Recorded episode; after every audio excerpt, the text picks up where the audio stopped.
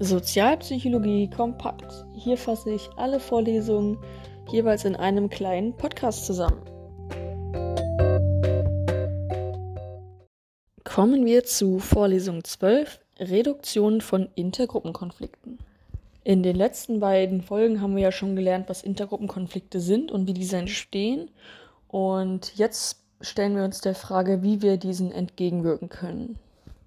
Die Leitfragen für heute sind, wie kann Kategorisierung zur Verbesserung von Intergruppenbeziehungen beitragen und kann Intergruppenkontakt Vorurteile reduzieren?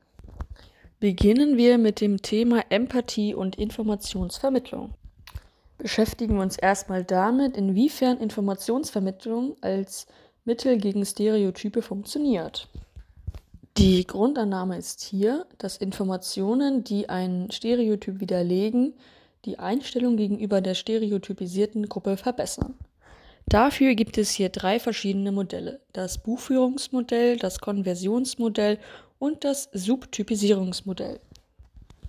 Beim Buchführungsmodell werden Stereotypen dadurch abgebaut, durch eine kontinuierliche Ansammlung von Informationen, die dem Stereotyp widersprechen. Beim Konversionsmodell wird ein Stereotyp plötzlich durch eine einzelne besonders bemerkenswerte Information abgebaut, die dem Stereotyp widerspricht. Beim Subtypisierungsmodell sorgen Informationen, die dem Stereotyp widersprechen, dafür, dass Subtypen gebildet werden und dass das Stereotyp komplexer wird. Subtypisierung kann auch dazu führen, dass einzelne Subtypen nicht als repräsentativ für die Gesamtgruppe gesehen werden. Beispielsweise könnte das dazu führen, dass die Konfrontation mit einem schwarzen Arzt oder einer weiblichen, ich sage jetzt mal Polizistin, wobei das gar nicht mehr so selten ist, dazu führt, dass es als Ausnahme angesehen wird. Also man sagt, es gibt, oh, hier ist ein schwarzer Arzt, also die Ausnahme der Schwarzen, der eine ist, der gebildet ist. Ähm, und das führt nicht unbedingt zur Auflösung von Stereotypen.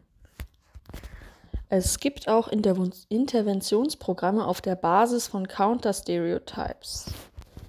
Die Annahme ist hier, dass die Vorstellung von oder die Konfrontation mit Counter-Stereotypes Vorurteile reduzieren soll. Counter-Stereotypes sind zum Beispiel starke Frauen, ein schwarzer CEO, ein schwuler Soldat oder eine weibliche Mecha Mechanikerin.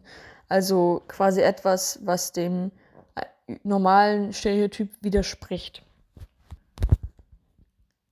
Goxlova oder wie der heißt und Cripps haben sich 2013 in ihrer Studie mit der Frage beschäftigt, wie sich ähm, Counter-Stereotypes auf divergentes, äh, divergentes Denken auswirken. Dort gab es zwei unabhängige Variablen. Erstens, entweder sollten sich die Personen ein stereotypkonsistentes Denken also sollten sie stereotypkonsistent denken oder stereotypinkonsistent. Also entweder war die Aufgabe, beschreiben Sie eine weibliche Mechanikerin oder beschreiben Sie einen männlichen Mechaniker. UV2, da wurde ein Fragebogen zum Personal Need for Structure gemacht. Personal Need for Structure, wer da einen hohen Score hat, der hat den Wunsch nach einfachen Regeln zur Verarbeitung von Informationen. Das sind auch äh, Menschen, die Dinge, Dinge gerne nach dem Schema F machen. Die abhängige Variable ist dann das divergente Denken. Ergebnisse der Studie waren, dass Leute, die einen niedrigen Wert auf der Personal Need for Structures Skala haben, mehr Divergenz zeigen, wenn sie mit einem Counter-Stereotype konfrontiert werden und weniger divergentes Denken zeigen, wenn sie mit einem Stereotyp konfrontiert sind. Man kann also im in der Denkweise bei Menschen mit dem niedrigen äh, Personal Need for Structure etwas bewirken, wenn man sie mit Counter-Stereotypes konfrontiert. Bei Menschen mit hohen Werten auf Personal Need for Structure bringt es allerdings nicht so viel, sie mit Counter-Stereotypes zu konfrontieren. Was bringt die Förderung von Empathie und Perspektivenübernahme? Hier ist die Grundannahme, sich in die, in eine Person aus einer anderen Gruppe hineinzuversetzen, reduziert anscheinend Vorurteile gegenüber dieser Gruppe. Dazu haben Galinski und Moskowitz 2000 eine Studie durchgeführt. Dort gab es drei Gruppen, die Kontrollgruppe, die Unterdrückungsgruppe und die Perspektivübernahmegruppe. In der Unterdrückungsgruppe wurde den Versuchspersonen gesagt, ähm, bitte jetzt hier mal keine Stereotype benutzen, ne? Und in der Perspektivübernahmebedingung, da wurden sie gebeten, sich mal in die Situation zum Beispiel eines alten Mannes hineinzuversetzen. Und die abhängige Variable war eine ähm, lexikalische Entscheidungsaufgabe und dann ging es um die Reaktionszeit von, also auf Altersstereotyp konsistente und Stereotyp irrelevante Begriffe. Es zeigte sich, dass in der Gruppe, in der Unterdrückungsgruppe anscheinend äh, Stereotype voraktiviert waren oder geprimed waren. Dadurch, dass sie gebeten wurden, das zu unterdrücken, dachten sie umso mehr an diese Stereotype und reagierten viel, viel schneller auf stereotyp-konsistente Begriffe.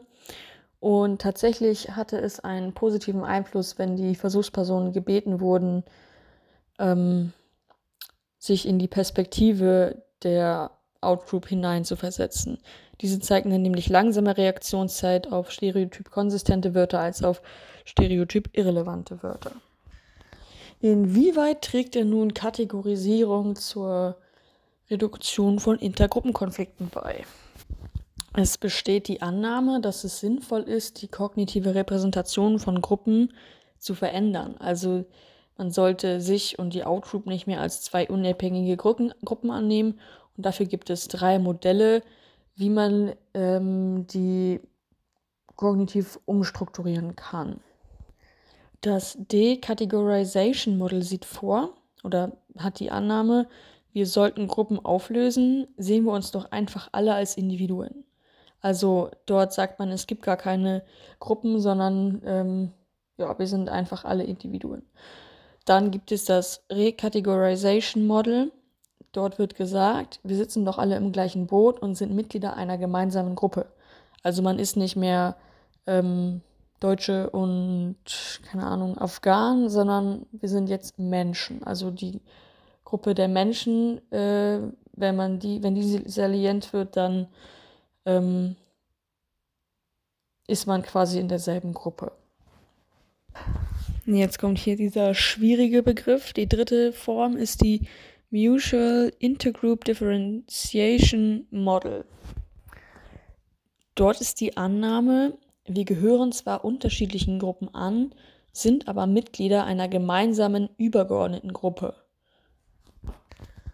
Beispielsweise könnte man sagen, Deutschland und Dänemark sind zwei unterschiedliche Gruppen, aber sie gehören auch beide der Gruppe Europa an.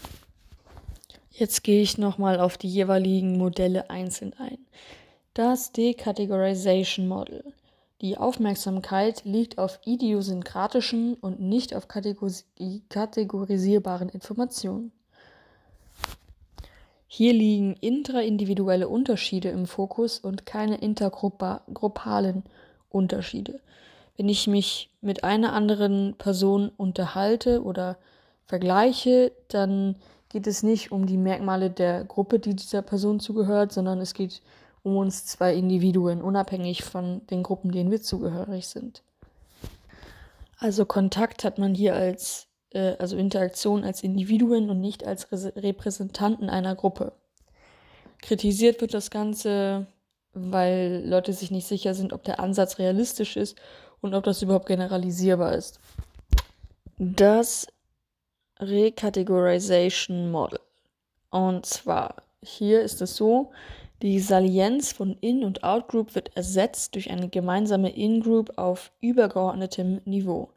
Die früheren In- und Outgroup-Mitglieder werden Mitglieder einer neuen In-Group. Zum Beispiel wurden Ost- und Westdeutschland zu Deutschland. Kontakt besteht hier in Form von Kooperation in einer Arbeitsgruppe. Auch hier wird kritisiert, ob der Ansatz realistisch ist. Hier ist die Frage, ob das auch bei Gruppen funktioniert, die stark feindselig gegeneinander sind oder große Statusunterschiede haben. Manche Deutsche, äh, Ostdeutsche hatten das Gefühl, dass sie feindselig von Westdeutschen übernommen wurden. Jetzt das Mutual Intergroup Differentiation Model. Hier entsteht keine Verringerung der Salienz von In- und Outgroup. Zusätzlich aber wird eine gemeinsame übergeordnete Gruppe geschaffen. Das nennt man Cross-Categorization oder Transformation der Interdependenz kooperative Beziehung. Man schafft also eine gemeinsame übergeordnete Gruppe, in der die zwei Gruppen dennoch vorhanden bleiben. Zum Thema Kontakt. Die Salienz von Gruppenzugehörigkeit wird beibehalten, aber es kommt zur Zuweisung von ergänzenden Rollen zu Subgruppen. Man hat also ein übergeordnetes Ziel, was beide Subgruppen gemeinsam verfolgen. Kritisiert wird das Ganze in dem Sinne, dass angenommen wird, dass Stereotypisierung vorhanden bleibt. Also, dass es nicht so richtig Intergruppenkonflikte aufhebt, nämlich dadurch, dass ich mich sehr stark auf die Gruppe fokussiere oder auf Gruppen achte, besteht die Gefahr der Verzerrung. Dadurch, dass die Kategorisierung aufrechterhalten bleibt, bleiben Stereotype auch teilweise erhalten. Dazu passt ganz gut das Eigengruppenprojektionsmodell. Da gibt es drei Annahmen. Und zwar erstens die Projektion der Merkmale der Gruppe auf die übergeordnete Gruppe. Also nehmen wir jetzt mal an, wir haben zwei unterschiedliche Gruppen zu einer gemeinsamen Übergruppe gehören. Also Deutschland und Italien gehören zu Europa. Deutschland projiziert ihre eigenen Prototypen, also pünktlich, ordentlich und gut organisiert, auf die gemeinsame übergeordnete Gruppe. Zweitens, Abgleich der Prototypikalität der Gruppen. Welches Land hat Eigenschaften wie EU? Dann vergleicht man natürlich sich selbst und sieht, ja, also Deutsche, die erfüllen eigentlich alle Punkte der Prototypen Europas. Aber ähm, Italien, die erfüllen das ja überhaupt gar nicht. Die sind ja gar nicht pünktlich und ordentlich. Daraufhin wird dann die Gruppe mit niedrigerer Prototypikalität abgewertet. Man sagt also, oh, Deutschland ist wie EU, aber Italien nicht. Italien ist weniger wert. Das Problem hier ist halt, dass man halt einfach nur seine eigenen äh, Prototypen quasi als übergeordnet oder als ähm, relevant für die übergeordnete Gruppe ansieht. Es gibt aber drei Voraussetzungen für dieses Modell, und zwar, dass die übergeordnete Gruppe positiv besetzt ist wenn wir die übergeordnete Gruppe blöd finden, dann übertragen wir auch nicht unsere Prototypen. Und damit es zu dieser Abwertung kommt, äh, müssen auch äh, die Prototypen der übergeordneten Gruppe eindeutig und einheitlich sein. Also sie dürfen nicht komplex sein. Wenn sie komplex sind, dann kommt es natürlich auch nicht zur Abwertung, was wir ja eigentlich wollen. Eigentlich wäre es nämlich viel besser, wenn wir komplexe Prototypen hätten, in der übergeordneten Gruppe, nämlich ähm, wenn die übergeordnete Gruppe möglichst divers ist, dann sollte es auch zu keiner Abwertung kommen. So, da kommen wir schon wieder zur nächsten Theorie und zwar Social Identity Complexity. Da geht es jetzt darum, inwiefern äh, Individuen verschiedenen In-Groups angehören oder ob sich alle In-Groups, in denen man vertreten sind, so weit überlappen, dass es im Endeffekt auch nur eine In-Group gibt, die nicht sonderlich divers ist. Eine Person mit hoher Social Identity Complexity ist Mitglied in verschiedenen Gruppen, die sich nicht vollständig überlappen in Bezug auf ihre Mitglieder und ihre Eigenschaften. Das heißt, die In-Group kann je nach Kontext wechseln. Meine Sport-In-Group ist beispielsweise eine andere als meine Arbeits-In-Group und meine Freunde in Group. Also ich mache mit anderen Leuten Sport, als mit denen ich arbeite. Ähm, ja. Oder mit denen ich jetzt, keine Ahnung, was trinken gehe. Und bestenfalls ähm, unterscheiden sich die Leute auch alle. Die machen vielleicht auch alle was Unterschiedliches beruflich und nicht alle, mit denen ich befreundet bin, haben dieselben Hobbys. Also es herrscht eine hohe Diversität in meinem generellen sozialen Umfeld. Personen mit niedriger Social Identity Complexity. Die Mitgliedschaften in verschiedenen Gruppen, die sich vollständig überlappen in Bezug auf ihre Mitglieder und ihre Eigenschaften. Beispielsweise ich arbeite im Büro, ich bin Deutsche und ich bin religiös und okay, jetzt steht hier männlich, aber ich bin jetzt weiblich, dann ähm, wäre das jetzt beispielsweise so, dass alle, mit denen ich Sport gehe, die sind auch weiblich, deutsch, religiös und haben einen Bürojob. Also wir sind uns alle in sehr vielen Dingen ähnlich und wir haben eigentlich überhaupt gar keine Bezugspunkte zu, sage ich mal, Outgroups. Wenn ich jetzt beispielsweise ähm, Deutsche bin, aber ähm, meine, in meinem Sportverein sind auch viele mit anderen Nationalitäten, dann habe ich ja wiederum mehr ähm, Intergruppenkontakt. Aber dazu kommen wir später zu dem Thema nochmal. Kommen wir jetzt zu einer Studie von Schmidt et al. 2014 zum Thema Diversität, Social Identity, Complexity und In-Group Bias. Die Forschungsgruppe hat sich die objektive, objektive Diversität in Wohnvierteln in ganz Deutschland angeschaut. Von den Personen in den Wohnvierteln haben sie die Social Identity Complexity erhoben, beispielsweise mit Items wie Deutsch zu sein bedeutet das gleiche wie Christ zu sein. Und sie haben den In-Group Bias erhoben. Sie haben gefragt, als wie warm die Versuchspersonen Deutsche einschätzen im Vergleich zu Migranten. Ergebnisse der Studie zeigen, dass Leute, die in diversen Wohnvierteln leben, mehr Social Identity zeigen und einen geringeren In-Group Bias haben. Erke et al. haben 2014 eine Studie zum Diversity Training durchgeführt. Und zwar wurden Interventionen mit Studierenden an einer Uni durchgeführt. Es gab zwei Messzeitpunkte vor dem Training und einen Monat nach dem Training.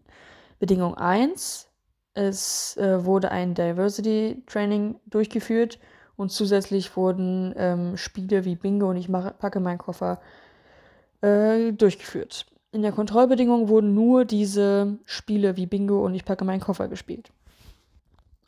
Das Diversity-Training setzte sich aus einer Schafübung zusammen, wo sie einfach unterschiedliche Perspektiven und Darstellungsformen von Individuen gelernt haben. Und es gab eine äh, Diskussion über Varianz innerhalb von Gruppen, also inwiefern sich Leute unterscheiden.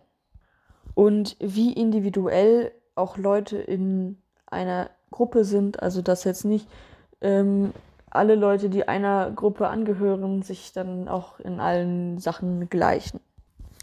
Die Ergebnisse zeigten, dass die Versuchspersonen, die das Diversity Training absolvierten, einen Monat nach diesem Training deutlich mehr oder signifikant mehr Outgroup-Feeling zeigten, also eine positivere Einstellung zur Outgroup hatten und ähm, die Personen einer Outgroup als wärmer und positiver empfanden als die Personen, die kein Diversity Training gemacht haben.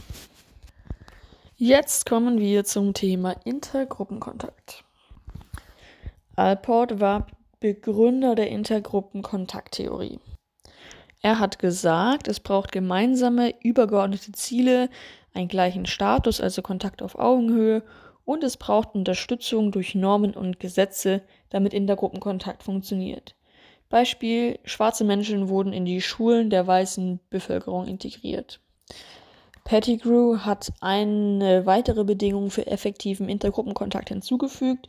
Und zwar ähm, sagte er, Freundschaften sind sehr langfristige affektive Bindungen. Es muss die Möglichkeit gegeben werden, Freundschaften zu schließen zwischen verschiedenen Gruppen.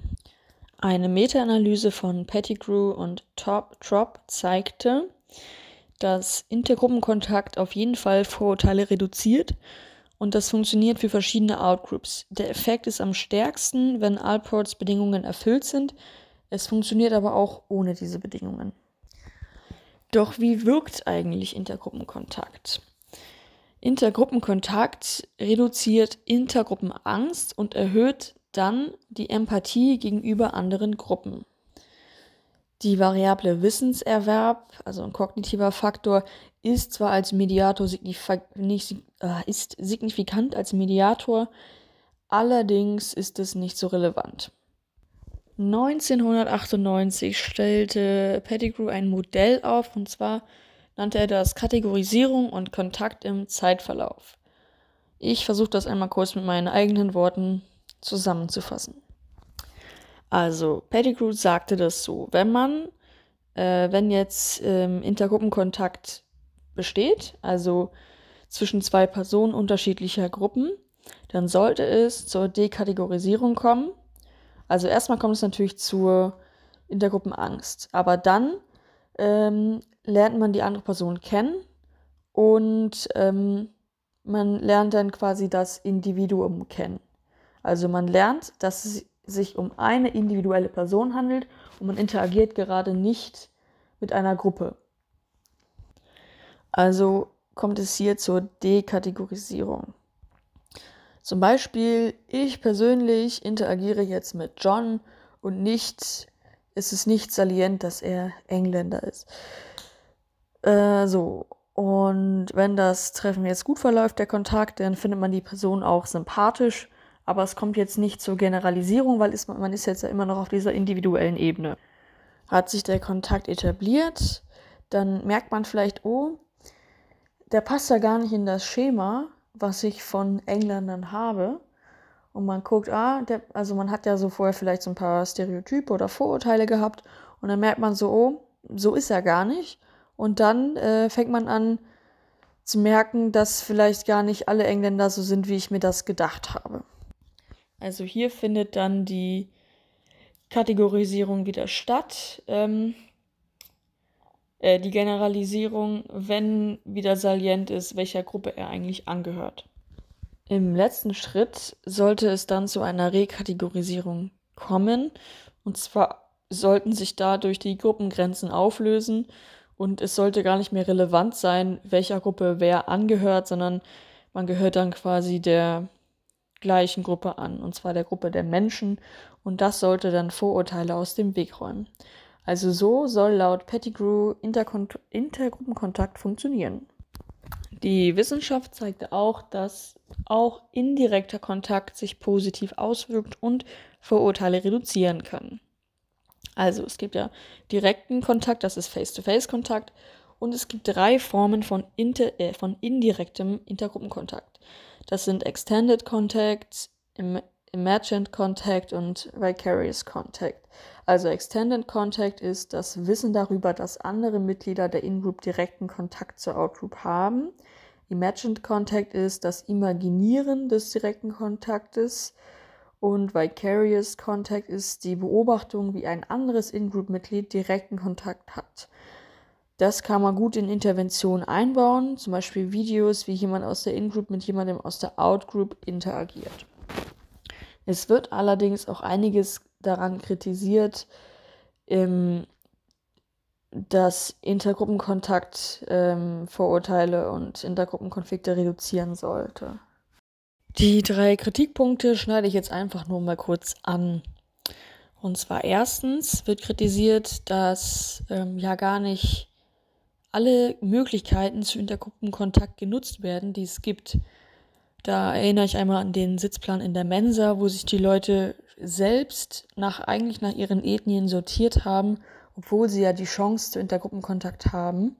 Und dann gab es noch das Beispiel ähm, mit einer Stadt, die geteilt war, religiös in Protestanten und Katholiken, und dass die Personen sogar teilweise Umwege gegangen sind, nur um im, sage ich mal, protestantischen Territorium zu bleiben und nicht das äh, katholische Territorium zu durchqueren. Ähm, genau. Der zweite Punkt ist, ähm, Dixon et al. 2010 nannten es die sedativen Effekte von Intergruppenkontakt. Die haben gesagt, es ist gar nicht wirklich eine effektive Lösung, einfach Vorurteile zu verändern oder zu, oder zu reduzieren. Es ist ein sozialer Wandel nötig und die Reduktion von Hierarchien. Und sie haben nämlich gesagt, dass positiver Intergruppenkontakt auch kontraproduktiv sein kann. Zum Beispiel kann es passieren, dass sich Afroamerikaner weniger für Antirassismusmaßnahmen einsetzen, wenn sie weiße Freunde haben. Und somit verbessern sie ja nicht die Situation ihrer eigenen In-Group. Der dritte Kritikpunkt ist, ähm, dass es ja auch negativen Intergruppenkontakt gibt. Und der wäre ja sehr kontraproduktiv, denn negativer Kontakt hat negativere Effekte als der positive Kontakt positive Effekte hat. Da kann ich aber zu sagen, dass Herr Kauf gesagt hat, dass es sehr, sehr selten vorkommt, dass Intergruppenkontakt negativ verläuft. Dazu gab es auch zwei Studien, die ich jetzt nicht nochmal ganz erzählen will hier. Zu direkten Kontaktinterventionen im Irak gab es eine Studie mit den Fußballmannschaften, wo die Christen äh, entweder einer christlichen Freizeitfußballmannschaft zugeordnet wurden oder einer muslimisch-christlichen, wo sie dann halt Intergruppenkontakt hatten. Ähm, genau, und das verlief eigentlich sogar echt gut. Und dann gab es noch eine indirekte Kontaktintervention in Ruanda. Ähm, dort herrschte ein Konflikt zwischen Hutu und Tutsi. ähm, und da wurde so eine Radio-Daily-Soap äh, gemacht mit einer fiktiven Geschichte zweier ethnischer Gruppen. Und da wurden ähm, Charaktere leideten da unter den typischen Alltagsproblemen. Und genau, das war eigentlich auch relativ erfolgreich. Ja. Und Ergebnisse einer Meta-Analyse zu Kontaktintervention zeigte, dass Intergruppenkonflikt besonders dann effektiv ist ähm, für Majoritätsangehörige und etwas weniger für Minoritätsangehörige. Es gibt keinen signifikanten Unterschied zwischen direktem und indirektem Gruppenkontakt, Intergruppenkontakt. Und was hier wichtig ist, dass äh, Intergruppenkontakt auch in extremen Konflikten, wie zum Beispiel im Nahostkonflikt, funktioniert. Ja, das war's dann auch schon mit Vorlesung 12.